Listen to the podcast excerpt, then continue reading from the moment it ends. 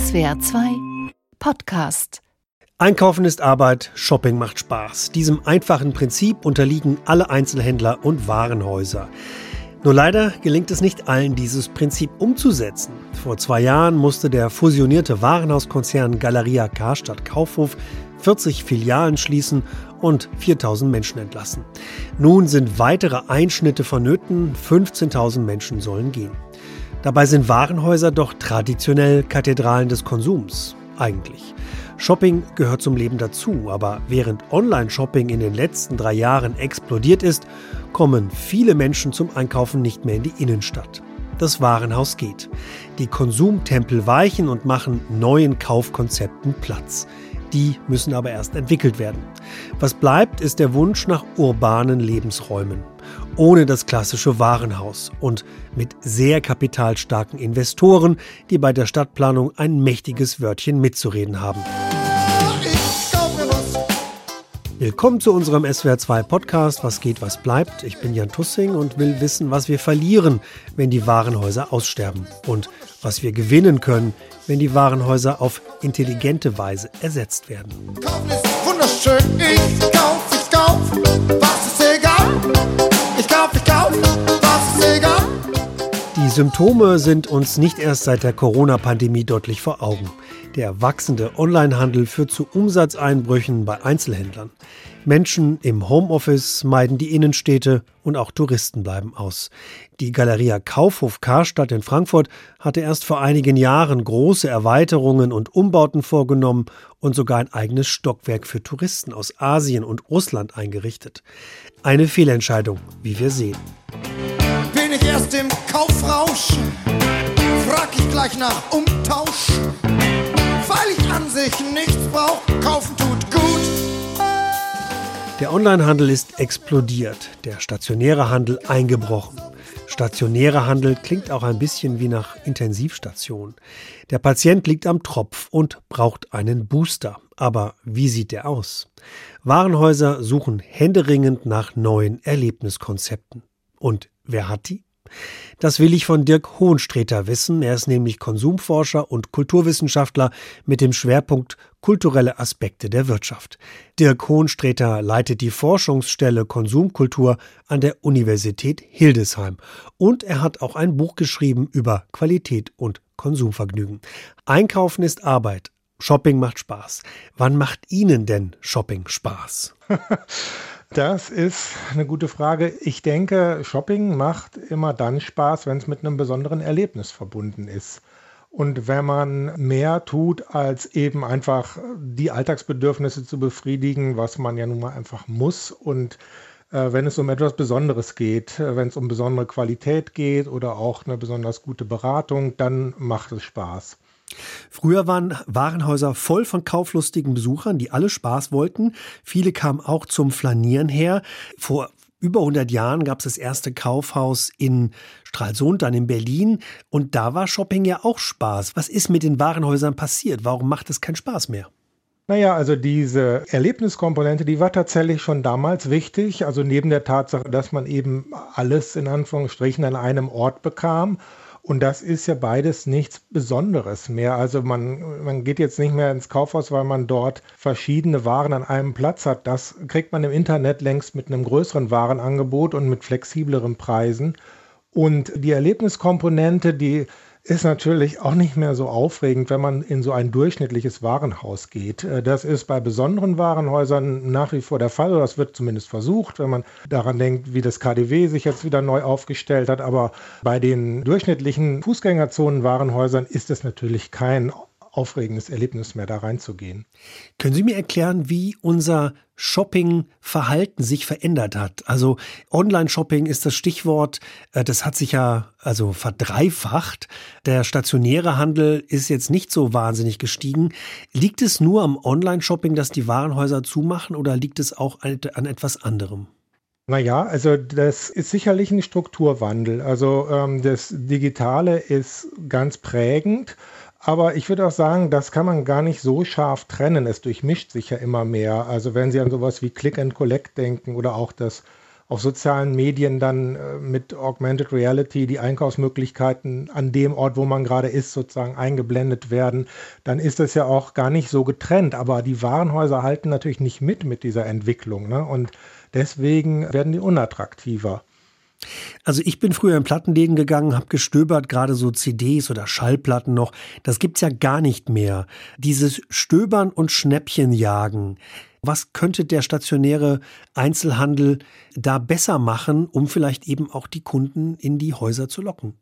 Naja, ich würde nicht sagen, dass es das gar nicht mehr gibt. Das findet sich sozusagen äh, in veränderter Form wieder. Also denken Sie etwa an diese Idee der Concept Stores, wo ein qualifizierter Händler der vielleicht einen besonders guten Geschmack hat oder besonders äh, gut sich auskennt, dann ähm, die Ware in Anführungsstrichen kuratiert, also das Besondere raussucht, auch mehr Informationen darüber hat und da finden natürlich Konsumentinnen, die was Besonderes suchen oder die eben auch dieses Stöbern und schöne Dinge am Ort finden und nicht durch Surfen im Internet, die finden da ja ein Angebot. Das hat sich eben jetzt in diese neuen Formen transformiert und ja, das äh, würde ich sagen, existiert weiterhin, aber eben in einer anderen Nische.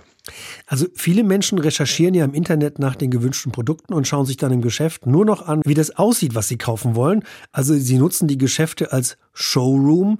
Und mhm. wie sehr leiden denn die Einzelhändler an diesem Showrooming? Das ist ja sogar ein Begriff geworden.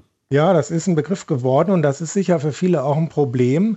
Äh, teilweise wird daraus natürlich auch wieder ein Konzept gemacht. Also äh, viele große Marken gehen an teure Standorte letztlich, weil sie da einen Showroom haben wollen und gar nicht mal, weil sie sich da äh, den großen Umsatz versprechen, dann ist das eher, äh, also das stationäre Geschäft dann fast schon eher eine Marketingausgabe als äh, eben ein Ort, wo man sich viel Einnahmen erhofft. Ähm, aber das geht natürlich nur, wenn da eine gewisse finanzielle Macht dahinter ist. Bei den kleinen Einzelhändlern ist das schwierig, ja, und die können eigentlich nur durch gute Beratung und, und auch ein persönliches Verhältnis zu den Konsumentinnen gegensteuern. Naja, Stichwort gute Beratung. Also viele Kunden schauen sich ja auch im Gegenzug Produkte im Geschäft an, suchen dann online nach Schnäppchen und die wollen gar keine Beratung mehr. Die sind sogar besser informiert als, als die Berater vor Ort. Also auch das killt ja die Geschäfte. Und wie können sich Einzelhändler dagegen wehren? Ja, letztlich nur indem sie eine spezielle Nische finden, wo sie eben sich auskennen und wo sie eine bestimmte Kundschaft anziehen, die das auch schätzt. Also äh, die eben bereit ist, für Qualität etwas mehr auszugeben, die möglicherweise ethisch sensibler ist und nachhaltigen Konsum sucht oder die eben auch besondere ästhetische Ansprüche an meinetwegen Designprodukte hat und denen man dann eben das Besondere anbietet, besonders qualifiziert auch anbietet. Das ist die, meines Erachtens die Möglichkeit, dagegen zu steuern und eben eine Nische zu finden, die Bestand hat, trotz eben dieser überwältigenden Angebote, die eben im Internet vorhanden sind. Macht Apple sowas? Oder was macht Apple richtig? Weil wenn ich in Apple-Geschäfte gehe, die sind immer gerammelt voll. Und es gibt sehr viele junge Menschen, die gehen einfach zum Flanieren in den Apple Store. Ähm, mhm. Die könnten das ja auch online machen. Ja, das stimmt. Also Apple macht natürlich Gut, das ist natürlich umstritten, aber viele würden sagen, die Produkte machen sie erstmal richtig. Und was machen sie dann mit den Läden richtig? Denn wie Sie schon sagen, man könnte es ja genauso gut im Internet bestellen.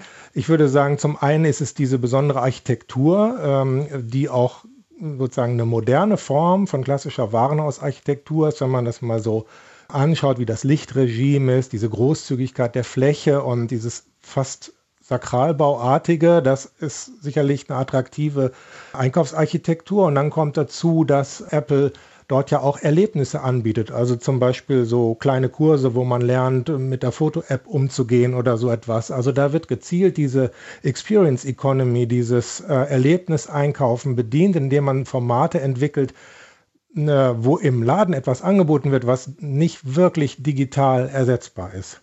Also Shopping muss Spaß machen, das habe ich jetzt verstanden. Also Erlebniskultur.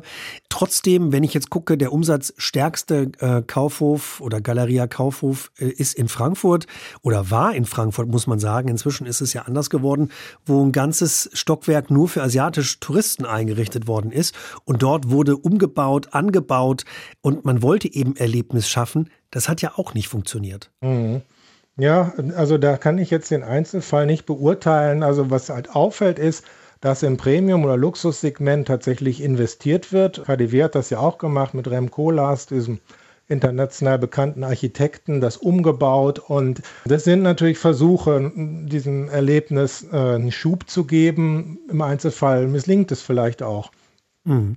Hätten Sie zum Abschluss einen ganz konkreten Tipp an Galeria Kaufhof, was die machen können, damit sie vielleicht noch das Ruder herumreißen? Da bin ich tatsächlich auch überfragt, weil das ist natürlich auch ein Riesenkonzern und mein Herz schlägt ohnehin mehr für den qualitativen kleinen Einzelhandel. Insofern würde ich mich da mal zurückhalten. Wenn also auch das Herz des Konsumforschers Dirk Hohenstreter für den kleinen Einzelhandel schlägt, hat dann das große Warenhaus überhaupt noch eine Chance? Ich fasse kurz zusammen. Warenhäuser haben die Entwicklung schlicht und ergreifend verschlafen und bieten keinen Erlebnisfaktor mehr.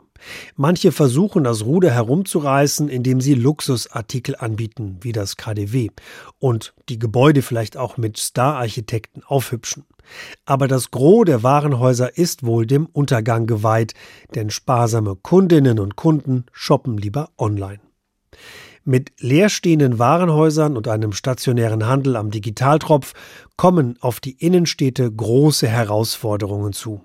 Denn warum sollte ich überhaupt noch in die Stadt einkaufen gehen, wenn es keinen Spaß mehr macht? Zudem sehen Innenstädte fast alle gleich aus. Wo sind die Kaufhäuser, schön wie Kathedralen, die Tempel des Konsums? Gleiche Fassaden, gleiche Geschäfte, gleiches Angebot. Wie man Innenstädte aufpeppt, das verrät Thomas Krüger. Er ist Professor für Stadtentwicklung an der Universität Lüneburg und Leiter des Arbeitsgebietes Projektentwicklung und Projektmanagement in der Stadtplanung an der Hafen City Universität Hamburg. Hallo, Herr Krüger. Wie werden unsere langweiligen Innenstädte zu aufregenden Erlebnisorten? Na, Sie haben das eben mit den Tempeln des Konsums eigentlich sehr gut beschrieben. Es gibt ein tolles Buch von Emile Solar, Das Paradies der Damen, das sozusagen die ersten großen Warenhäuser beschreibt, den Umbruch von den Fachgeschäften zu den Warenhäusern, die in die Konsumwelt führten und dorthin verführten, und zwar für eine Mittelschicht des Konsums, nicht nur Luxus. Gut, das ist über 100 Jahre her, aber im Prinzip muss es dahin gehen, dass die Innenstädte insgesamt wieder vielfältiger werden in ihren Angeboten, in ihren Nutzungen, dass man tatsächlich da was erlebt und nicht nur konsumiert. Äh, das, was die äh, Immobilien- und Einzelhandelsbranche teilweise mit den Centern versucht, den Erlebniskauf in den Mittelpunkt zu stellen, wird zukünftig sicherlich nicht mehr reichen. Und leider sind auch viele, viele Fußgängerzonen ja im Prinzip ausschließlich vom Einzelhandel geprägt, dem Erlebniskaufmodell. Und das wird die Menschen zukünftig nicht mehr in die Innenstädte ziehen. Und das sehen wir heute schon in Teilen dass zwar die Frequenzen sich wieder einigermaßen erholt haben, also die Zahl der Besuchenden, die Menschen aber deutlich weniger konsumieren, also einkaufen, zwischen 10 und 15 Prozent ab äh, Verringerung der Umsätze in den Innenstädten, auch in den großen, sehr starken Innenstädten. Von daher, der Konsum verlagert sich ins Internet und sehr stark und die Menschen suchen soziale, kulturelle, äh, andere Erlebnisse, die wollen sich begegnen, die wollen äh, was sehen, was sie noch nicht kennen, die wollen Neuheiten, die wollen vor allen Dingen sich treffen mit Freunden, die wollen eine vernünftige Gastronomie, eine vielfältige Gastronomie. Die wollen vernünftige Plätze und Aufenthaltsräume und nebenbei auch gerne mal konsumieren. Aber bisher sind die Innenstädte seit den, im Prinzip seit den 60er Jahren, seit dem Konsumwunder zu reinen Einkaufsorten umgebaut worden. Und das müssen wir neu entwickeln und verändern. Und da kommen jetzt Sie ins Spiel. Wie machen Sie das? Naja, ich bin ja nur Hochschullehrer. Äh, aber äh, die Städte sind, äh, glaube ich, unterschiedlich intensiv, das muss man sagen, aber sehr stark dabei, diese Entwicklung jetzt äh, zu fördern. Das Problem ist natürlich, dass die Innenstädte, in denen hohe Immobilienwerte bestehen, die höchsten in der Stadt überhaupt, die höchsten Grundstückspreise mit zum Teil Tausende von Euro pro Quadratmeter kosten, äh, in den Büchern stehen, also Werte bestehen, äh, jetzt verändert werden müssen und dort auch erhebliche wirtschaftliche Abschreibungen zu tätigen sind, was nicht schön ist für diejenigen, die Wertverluste konzidieren müssen das bedeutet, dass dieser Prozess mit viel Geld zu tun hat, das die Städte mit Sicherheit nicht haben, sondern wo private Eigentümer ihre Immobilienanlage abwerten müsst und gleichzeitig auch investiert werden muss. Und das ist ein sehr, sehr schwerer Prozess, der jetzt hier und da beginnt, gerade bei den Warenhäusern. Die Krise, die jetzt, die, ich weiß nicht, wie vielte Kaufhaus- oder Warenhauskrise, die wir gerade erleben, wird dazu führen, dass weitere Häuser leer fallen und umgebaut werden müssen. Das sind richtig große Investitionen, die aber den Städten sicherlich gut tun, als Entschuldigung, eine abgerockte Warenhausimmobilie, wo kaum noch Leute reingehen. Das sind dann auch irgendwann keine Magneten mehr. Leider. Mhm. Also ich, ich trauere so ein bisschen nach, dass die Warenhäuser es nicht geschafft haben, auch Galeria Kaufhof nicht, weil zu wenig investiert wurde, aus dem Modell Warenhaus wieder ein Zukunftsmodell zu machen. Das sehen wir hier und da international, aber in Deutschland findet das nicht statt, weil die Eigentümer zu wenig Geld in die Hand genommen haben. Und leider, leider ist es so, dass diese vielen Häuser, die es ja noch gibt, nicht unbedingt die Perlen der Innenstädte geworden sind in den letzten Jahren. Umwandlung ist teuer, sagen Sie. Und wenn es um die Finanzen geht und teure Städte dann mit hohen Mieten nicht so flexibel sind, das heißt, wir werden in Stuttgart vielleicht eben nicht so eine Flexibilität sehen, wie beispielsweise in Mainz möglich wäre, weil die Grundstückspreise geringer sind. Ist das so? Äh, ich war in beiden Städten. Das ist gut, dass Sie das nennen. Also Boulevard Lou ist ein tolles Konzept. Ich drücke der Stadt Mainz die Daumen, dass sie das zusammen mit den Eigentümern und äh, der Geschäftsbetreibenden und der kulturellen Szene und so weiter hinbekommen. Die Öffnung dieser großen, ja, dieser großen Gebäude zur Stadt, zum Stadtraum, vielfältige Nutzung, äh, Bespielung von Dächern, Öffnung, und so weiter ist eine tolle Sache. Ich kann nur gratulieren. Ich hoffe, Sie kriegen das auch wirklich hin. In Stuttgart war ich äh, auf einer Tagung für eine Abendveranstaltung der Architektenkammer zu Gast und habe da auch mitdiskutieren, vortragen dürfen. Das ist ja so ein Typ der Karstadt dort, typischer Klassiker, also Beton überall, Riesenflächen, in der Mitte die Erschließung. Gut, da wird es eine Blutspur der Abschreibung geben und dann wird man dieses Haus hoffentlich nicht ganz abreißen im Sinne des Erhalts von grauer Energie, sondern dann wird dieses Haus wahrscheinlich ein Teil entkernen und äh, neu entwickelt. In den oberen Geschossen wird sicherlich nicht mehr Einzelhandel stattfinden in dieser Form. Ja. Gut, Stuttgart ist eine an sich erstmal klasse äh, äh, Standort und der, der, die Lage des Hauses dort ist ja auch nicht verkehrt. Stuttgart hat ein anderes Problem, nämlich viel zu viele Shoppingcenter sind entstanden. Ich glaube, die werden es schwerer haben als die Innenstadt auf Dauer. Zumal die Stuttgarter Innenstadt durch ihre im Prinzip ja vielfältigen Nutzungen, da gibt es doch auch so ein kleines Museum und Orte, wo auch abends Kids sitzen. Es gibt den Schlosspark. Es gibt viele Optionen, diese Innenstadt auch wieder interessant zu machen, jenseits des Konsums. Das ist in den äh, Shoppingcenter natürlich sehr viel schwieriger, weil das im Grunde äh, Konsumimmobilien sind. Mhm. Außerdem meiden die Menschen, letzter Punkt, Entschuldigung, ist deutlich zu beobachten. Ich habe, es gibt noch keine Zahlen, aber diese großen, tiefen Flächen, wo sie womöglich auch noch klimatisiert, ohne Blick nach draußen, bei schlechter Luft, in tiefen Gebäuden sind, ist meine These jedenfalls, dass seit Corona die Menschen äh, nicht mehr so gerne in solchen Gebäuden sind. Das betrifft die Warenhäuser, diese großen Dinger mit Tausenden von Quadratmetern Verkaufsfläche und wo sie fünf Minuten brauchen, um wieder rauszukommen, genauso wie die Shoppingcenter. Die haben auch deutliche Rückgänge. Mhm. Ich hänge noch an Ihrem Satz Blutspur der Abschreibung. Das finde ich sehr drastisch. Ich war letztens in London King's Cross. Das ist ein Gebiet, das sich komplett gewandelt hat. Das ist überhaupt nicht mehr wiederzuerkennen von vor 20 Jahren. Mit sehr viel Geld wurden da wirklich Erlebnisorte geschaffen. Wenn ich an deutsche Innenstädte denke, Stuttgart, Mainz, Frankfurt, dann, wenn wir über Architektur sprechen, sehe ich immer die gleiche Einheitsarchitektur. Ich sehe abweisende Fassaden, eben nichts Geöffnetes, keine geöffneten Dächer beispielsweise. Welche Rolle spielt Architektur, um auch Städte interessant zu machen und wo ich das Gefühl habe, ich bin nicht irgendwo in einer generischen Stadt und das könnte überall sein? Das ist sicherlich ein ganz, ganz wichtiger Punkt. Zu London nur, ich will da niemandem etwas unterstellen, aber ganz London ist eine große Geldwaschanlage. Und mit Immobilien können Sie äh, Entschuldigung, ja, aber äh, mit Immobilien können Sie viel Geld, äh, selbst wenn, äh, wenn Sie 100 Prozent Schwarzgeld haben und das am Ende noch 70 Prozent echtes Geld ist, äh, dann haben Sie einen großen Schnitt gemacht. Von daher, nein, ich will London nichts unterstellen. In Leipzig gibt es auch solche Gerüchte über den Aufstieg der Stadt Leipzig nach 1990. Das, da viel, das wurde sehr viel Geld investiert, das sich heute nicht unbedingt alles als erfolgreich erweist. Aber Sie wollten was zur Architektur hören. Ja, wenn Architektur in enger Verbindung mit innovativen innovativen Nutzungskonzepten, die auch vernünftig funktionieren, sich tragen, entwickelt wird. Unbedingt. Ich war neulich in Aarhus und das ist in Dänemark, die, ich glaube, zweitgrößte Stadt in Dänemark und wirklich sozusagen das Hamburg von Dänemark, zweitgrößte Stadt Deutschlands. Und da haben die wirklich auch zum Teil die Eigentümer selbst echt innovative Konzepte durchgesetzt, wo auf dem Warenhaus ein wunderbarer Dachgarten ist, wo die Menschen hinströmen und auch umsonst und draußen sich aufhalten können, Eis essen können, sich treffen können und über die Stadt gucken. Fantastisch. Und die rennen, laufen alle durch, mit durchs Kaufhaus. Also die müssen da durch. Das ist wie am Flughafen, wo sie immer durch die Shoppingmeile geschickt werden, bevor sie zum Gate kommen. Das äh, funktioniert hervorragend für beide Seiten. Mhm. Äh, von daher ja, unbedingt Architektur, gute Architektur, sehr, sehr hilfreich und wichtig. Äh, aber es muss natürlich auch jemand das Geld in die Hand nehmen wollen. Das heißt, sie brauchen neben einer Öko äh, also brauchen eine vernünftige ökonomische Perspektive.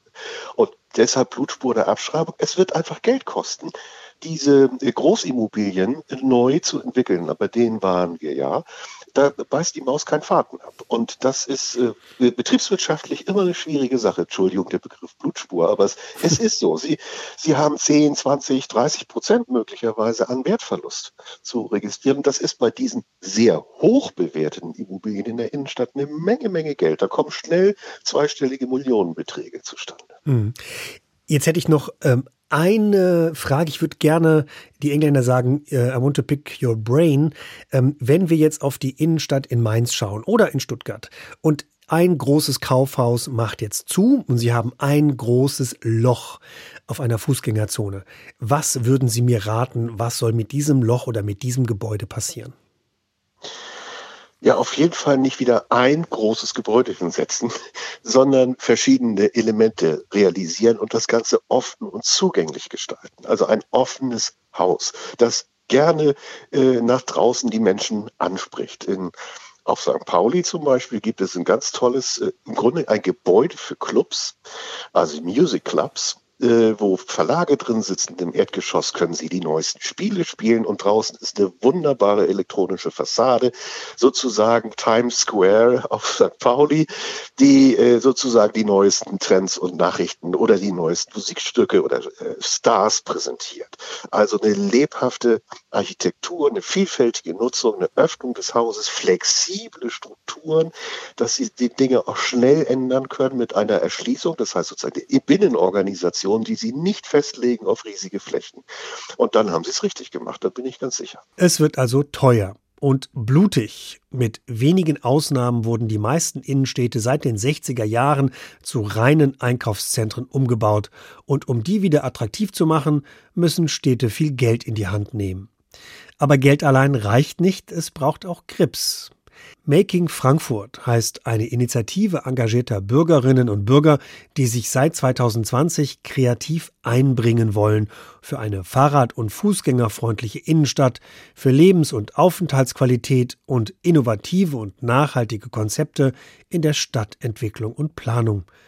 Andrea Jürges ist Teil dieses Teams von Making Frankfurt und ich spreche mit ihr vor einem Meeting, in dem sie über Stadtverschönerung spricht. Sie ist nämlich auch stellvertretende Direktorin am Damm, dem Deutschen Architekturmuseum in Frankfurt. Sie sind auf dem Sprung zu einem Meeting mit Menschen, die Frankfurt schöner machen wollen. Wen haben Sie denn eingeladen? Wir haben alle eingeladen, die uns bekannt sind, die in der Innenstadt Frankfurt oder für die Innenstadt Frankfurt aktiv sind. Das reicht halt von Künstlern bis zu Immobilienbesitzern und natürlich Verwaltung und Politik. Es ist eine Konferenz, die die Wirtschaftsförderung von Frankfurt initiiert hat. Und wir als Initiative Making Frankfurt mit dem Felix Nowak von BB22, wir haben praktisch das Programm aufgestellt und probieren das mit dem Creative Lab, diese Zusammenarbeit mal aus. Sie haben gesagt, Sie haben auch Künstler eingeladen. Ich denke, wenn ich jetzt an Innenstädte denke, an Stadtplaner, an Architekten und Designer, aber jetzt haben Sie auch andere Akteure eingeladen. Warum braucht es auch andere Akteure? Für eine vielfältige Nutzung. Ich denke, das Wichtige für die Innenstädte ist, dass es keine monofunktionale Bereich ist, also nur Shopping zum Beispiel oder nur Wohnen, wenn man jetzt an weiter draußen denkt, sondern dass es eine Mischung sein muss. Wir brauchen Kultur, wir brauchen Shopping, wir brauchen Büro, wir brauchen Verwaltung, wir brauchen sehr, sehr viel, um eine lebendige Innenstadt zu kreieren. Wenn jetzt die großen Kaufhäuser beispielsweise zumachen werden, ich denke also auch an kleinere Städte, muss man dann, wenn die Häuser leer stehen, sich damit auseinandersetzen, vielleicht Häuser abzureißen und was, also eine ganz neue Infrastruktur zu bauen? Oder gibt es da eine Umnutzung? Weil diese großen Häuser sind ja schon auch riesig. Also da dann ein Auto reinzustellen als Showroom wird schwierig. Wie gehen dann auch kleinere Städte damit um? Also gerade Mainz finde ich interessant. Ihr habt ja das Lu, ne? was ja genau versucht, aus einem ehemaligen Warenhaus etwas anderes zu machen, etwas Vielfältiges zu machen. Ich weiß jetzt gerade nicht, ob es ein Teil wird doch, glaube ich, erhalten und einfach umgenutzt. Auch da, wenn ich mich dunkel erinnere, gibt es dann Dachterrassen mit oben Restaurants. Das heißt, ich habe einfach eine andere Möglichkeit, mit diesen großen, sehr tiefen Flächen umzugehen. Das ist ja die Herausforderung. Normalerweise sind das ja dunkle Flächen, äh, die sehr tief sind, weil sie einfach gar kein Tageslicht brauchten für die Waren. Die dann umzunutzen, ist erstmal schwierig. Da sind unterschiedliche Konzepte. Ich glaube, Oldenburg hat auch ein Hertie oder sowas umgenutzt. Und dann merkt man, es sind verschiedene. Es sind Repair-Shops, es sind Cafés, es sind kleinere Läden, es sind lokale Läden. Hanau ist da ganz weit vorne dran, dass die versuchen, jetzt wieder die Stadtverwaltung und die Stadtpolitik ist aktiv daran beteiligt, an der Mischungsvielfalt in der Innenstadt, diese zu fördern. Hm. Und ist das eine Aufgabe, die jetzt auf die Stadt und die Stadtplaner zukommt? Oder ist es eine Aufgabe, die auf die Zivilgesellschaft vielleicht zukommt, weil Sie ja auch die Akteure erwähnt haben, dass eben unterschiedliche Akteure da mitmachen? Wie schafft man es, da so eine Teilhabe zu schaffen? Das ist die ganz große Herausforderung, wenn Sie mich fragen. Es kann nicht nur die Verwaltung und Politik lösen. Der Staat kann es nicht alleine lösen. Die Grundstücke sind meistens im Privatbesitz. Das heißt, auch über den Mietpreis findet ja viel statt. Wenn jetzt der Esprit in Frankfurt leer steht, dann scheint es sich anscheinend noch für den Immobilienbesitzer, ich weiß jetzt nicht, wie da der Entwicklungsstand ist, zu lohnen, das besser leer stehen zu lassen, als irgendwas anderes reinziehen zu lassen. Oder vielleicht gibt es auch Pläne, das tatsächlich abzureißen, neu zu bauen, weiß ich nicht.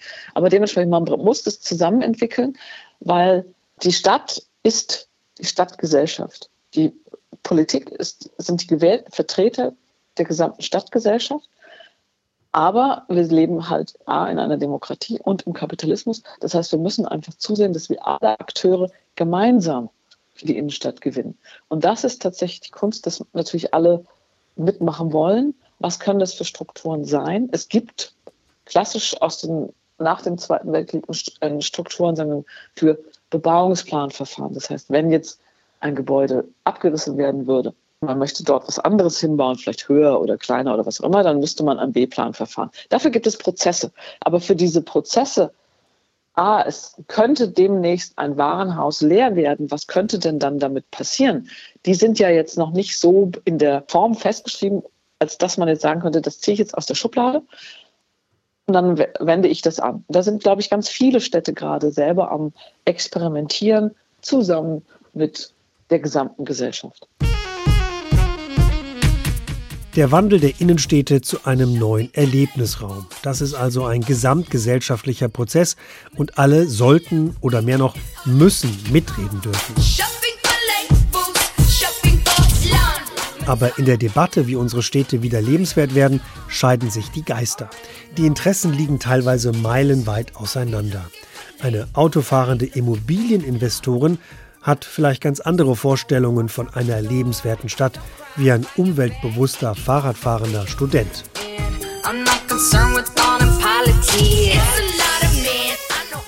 Deswegen will ich von Stadtplaner Thomas Krüger noch einmal wissen, wie sich angesichts der Differenzen Städte zu lebenswerten Erlebnisorten wandeln können. Was sind die Hindernisse für eine lebenswerte Stadt mit Flair? Denn das größte Negativbeispiel einer abturnenden Einkaufszeile für mich jedenfalls ist die Zeil in Frankfurt.